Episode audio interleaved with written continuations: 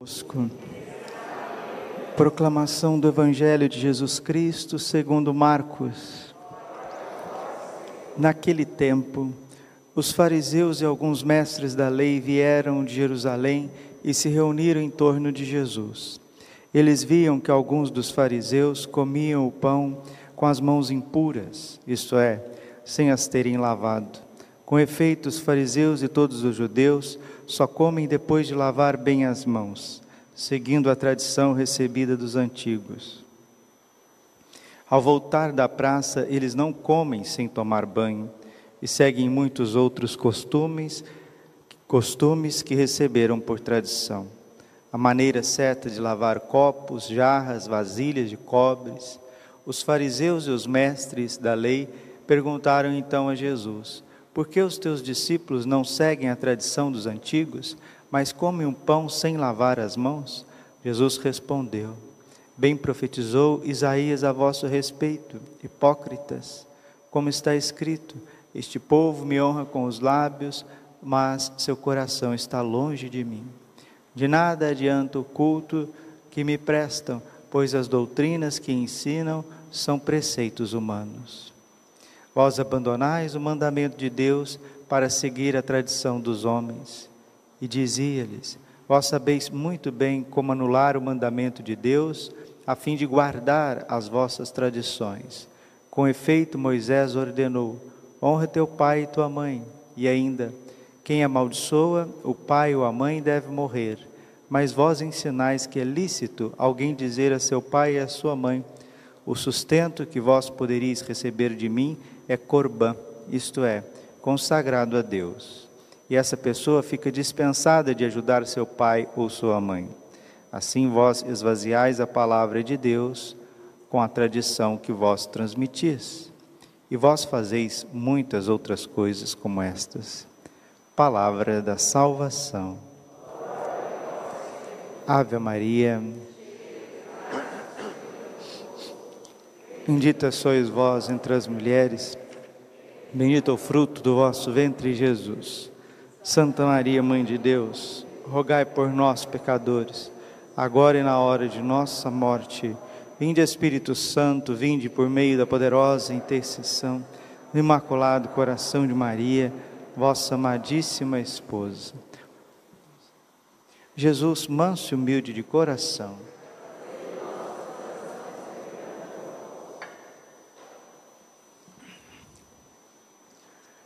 O Evangelho de hoje nos fala das atitudes dos fariseus.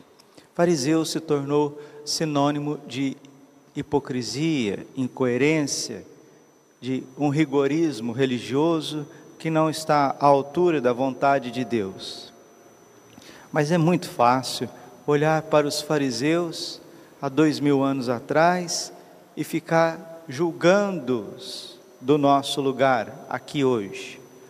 Essas atitudes farisaicas, hipócritas, incoerentes, nós, queridos irmãos, nós não precisamos fazer muito esforço para a gente repetir as mesmas coisas. Aliás, parece que isso eh, vem acompanhado, já está no pacote a nossa incoerência diante de Deus e dos irmãos, a nossa hipocrisia diante de Deus e diante dos irmãos.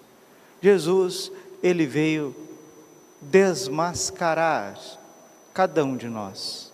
E aqueles que deixaram essas máscaras cair, se salvaram e se santificaram. Chegar perto de Deus, chegar perto de Jesus, ir rezar, é ser desmascarado. Todas as vezes que nós vamos rezar, vai caindo as nossas máscaras, as nossas hipocrisias, os nossos apegos, as nossas incoerências. Então, Deus, Ele quer cada vez mais iluminar o nosso coração. E como que essa iluminação chega a nós para que nós não tenhamos atitudes dúbias? Para que não tomemos o lugar de Deus e comecemos a julgar tudo e todos e sermos conhecedores do bem e do mal. Qual é a única forma disso desaparecer da nossa vida? Através de uma vida séria, profunda de oração. Oração. O contrário de uma vida de oração é uma vida dissipada, uma vida corrida. A pessoa tem uma vida dela, ela é dissipada. Ela pode ser religiosa, religioso, pode ser padre, pode ser leigo, pode ser gente que recita muitas orações vocais, pode até rezar uma oração maravilhosa, extraordinária, que é o Rosário, o Santo Rosário, mas se for rezando o Rosário de forma mecânica, aquele Rosário não vai saciar o coração. A pessoa vai se tornando dissipada, mesmo sendo uma mulher devota, um homem devoto, mas está dissipado.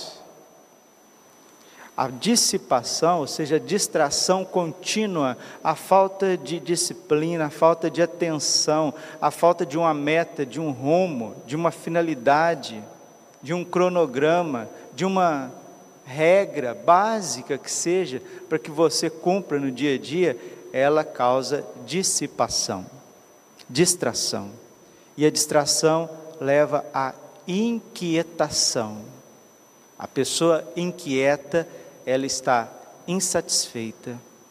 E a inquietação leva a um vazio interior, uma falta de sentido. Parece que a família não me dá sentido. Eu vou na missa, eu vou à missa, mas, mesmo comungando, eu vejo que eu saio vazio, saio com impaciência, saio com raiva, saio cheio de paixões, parece que tudo está me atentando, tudo está me seduzindo, mesmo na missa, mesmo comungando, mesmo fazendo a penitência de acordar bem cedo, porque a alma está dissipada. Dissipada, ela está inquieta. Inquieta, ela está vazia. E mesmo praticando as obras de piedade, mesmo praticando a vida de sacramento, não que o sacramento não valha, não que ele não tenha força, pelo contrário.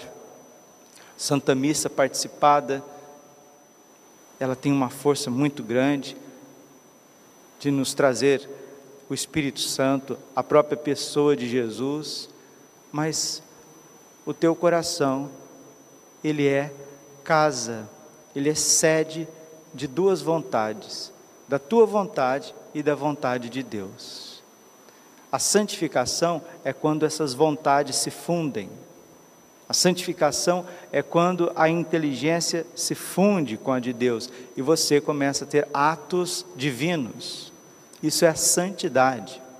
E as pessoas acham que a santidade que a santidade é algo muito distante, que isso é impossível de acontecer, é só para algumas almas eleitas. E Deus nos diz que não é assim.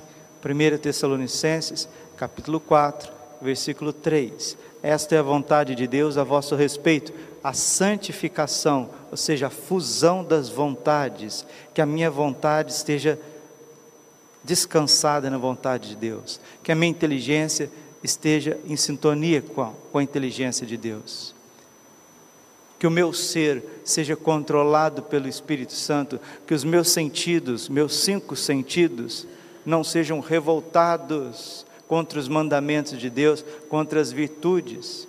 E como que nós vamos chegar nessa unificação interior, essa unificação do nosso ser, que a gente chama de um caminho de perfeição, uma via iluminativa, nós vamos chegar a este ponto esta graça através da meditação. Meditação.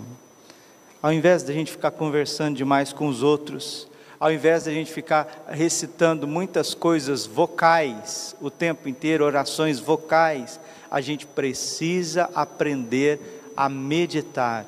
Foi a última palavra que São João Bosco deu antes de morrer ele estava enfermo, os salesianos que o rodeavam dizia: Dom Bosco, dá-nos uma última palavra. E ele disse baixinho, com voz baixa, com dificuldade já de de falar, porque estava com tuberculose, a meditação, meus filhos. Nunca negligencie a meditação.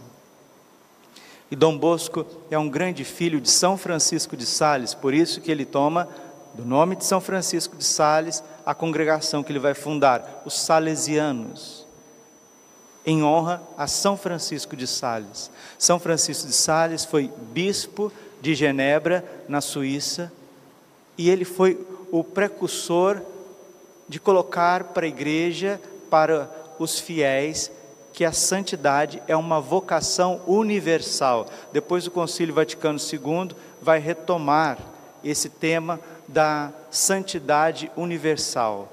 Todos nós somos chamados a ser santos, todos nós somos chamados a, a um nível de intimidade, de união com Deus que faça a diferença. E São Francisco de Sales, que dirigia muitas senhoras, muitas jovens, ele começou a escrever cartas, né? Naquela época não tinha ainda WhatsApp, não tinha e-mail, ele começou a escrever cartas para suas dirigidas espirituais.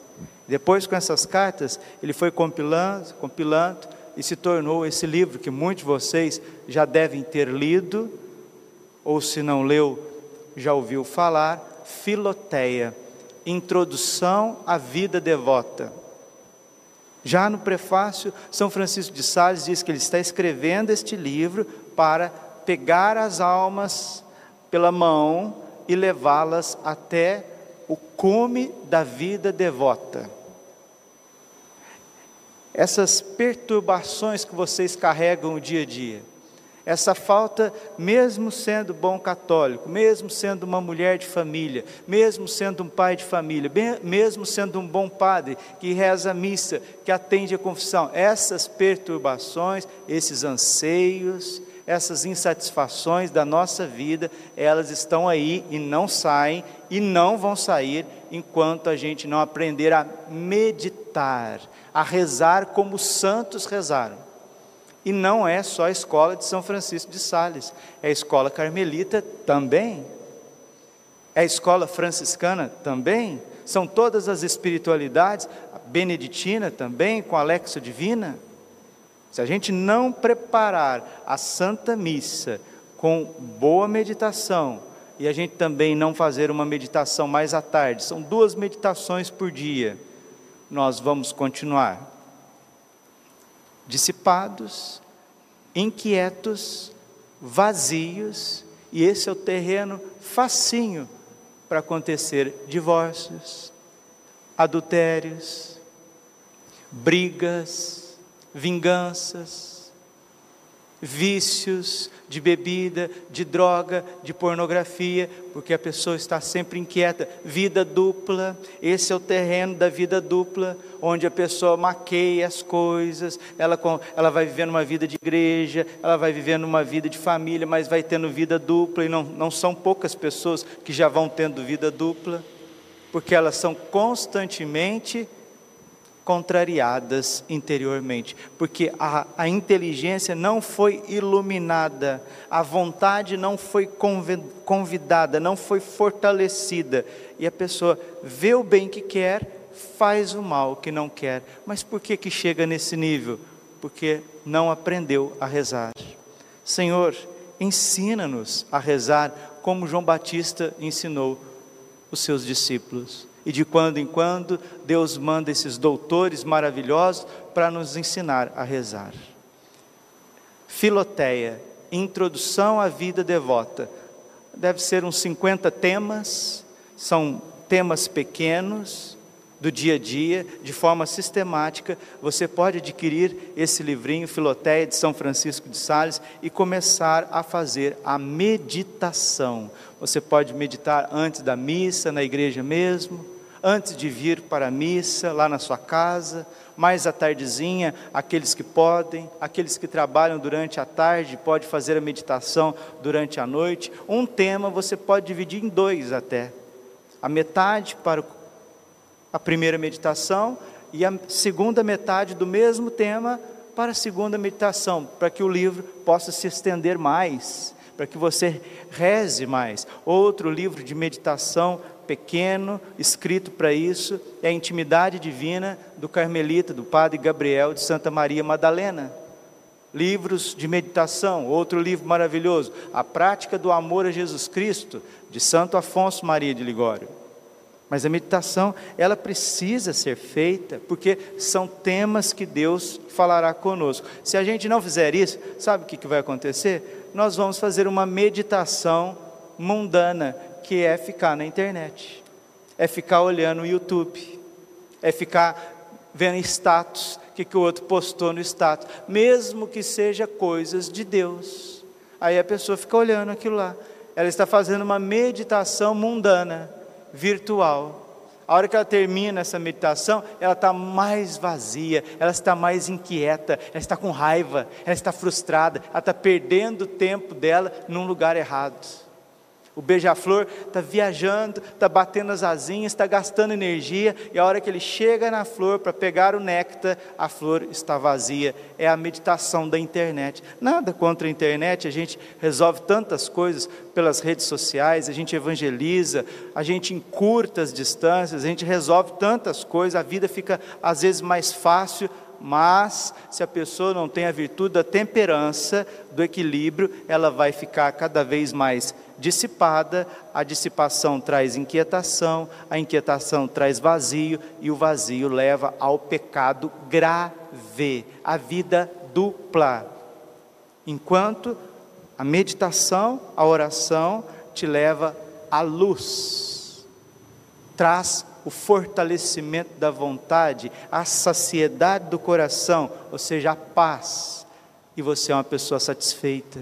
As pequenas coisas que você faz te realiza, você sabe esperar. Então vamos por este caminho, meus irmãos. Jesus, quando ele chegou diante das pessoas no seu tempo, ele iluminou, iluminou a inteligência delas fortaleceu a vontade, tirou o vazio, tirou a dissipação. Essas pessoas se converteram. Essas pessoas seguiram Jesus. Essas pessoas foram santos. Aqueles que resistiram ao ensinamento, à presença de Jesus, se tornaram como os fariseus, mestres de Deus. Mestres de Deus. Vou ensinar Deus ser Deus. E se você não aprendeu, eu te prego na cruz. Que coisa, hein? Então, vamos pedir essa graça no meio das dificuldades da vida, das lutas, das ações do maligno, para impedir que a gente tenha a serenidade de Cristo, que a gente possa sentir com Cristo, porque meditamos. Termino com São João Bosco. São João Bosco, incansável trabalhador dos jovens, da educação, da promoção humana, autêntica, verdadeira, sem deixar de ser espiritual. E eles construíram um seminário maravilhoso, com muita luta, com muita doação, com tudo, e começou a pegar fogo no seminário. Pegar fogo, tudo estava sendo destruído dentro lá do educandário dos meninos do seminário e chegaram para São João Bosco. Os meninos chegaram desesperados: Dom Bosco, Dom Bosco, o senhor não sabe o que aconteceu. Um estava chorando, outro estava descabelado, outro estava desesperado. O que, que foi, meus filhos? Está tudo pegando fogo, São João Bosco. São João Bosco não. Dom Bosco está tudo pegando fogo, está tudo pegando fogo. O que, que está pegando? O seminário, as coisas que o Senhor construiu, onde nós vamos estudar, onde os meninos vão ficar. Calma, meus filhos, calma. Tudo isso é menos do que um pecado venial. Tudo isso é menos que um pecado venial. Dom Bosco meditava. Dom Bosco não era dissipado, não era inquieto, não era insatisfeito. Ele tinha um tesouro maior, que é a paz do coração que vem da meditação. Meditação é oração com um livro devoto, onde você está entendendo o que Deus está falando. Como a homilia, a homilia você está entendendo o que, que o padre está falando. Mas a, a meditação é a homilia que um santo vai fazer para você. Para te preparar tudo, preparar a tua missa, preparar o teu rosário, preparar o cuidado das crianças, preparar as viagens, preparar o trabalho do dia, preparar tudo, a meditação. Começa o dia com uma meditação, fecha o dia com meditação. E nesse miolo, graças a Deus, missa, rosário, trabalho, descanso, alegria, sair mais da internet, vai, ouve uma homilia na internet, ouviu a homilia, viu uma notícia, distraiu um pouquinho de tarde, depois do trabalho, respondeu uma coisa, tum, fechou aquilo e segue para frente. Assim nós vamos longe. Glória ao Pai, ao Filho e Espírito Santo, como era no princípio, agora e sempre. Coração imaculado de Maria, confiança, saúde e vitória.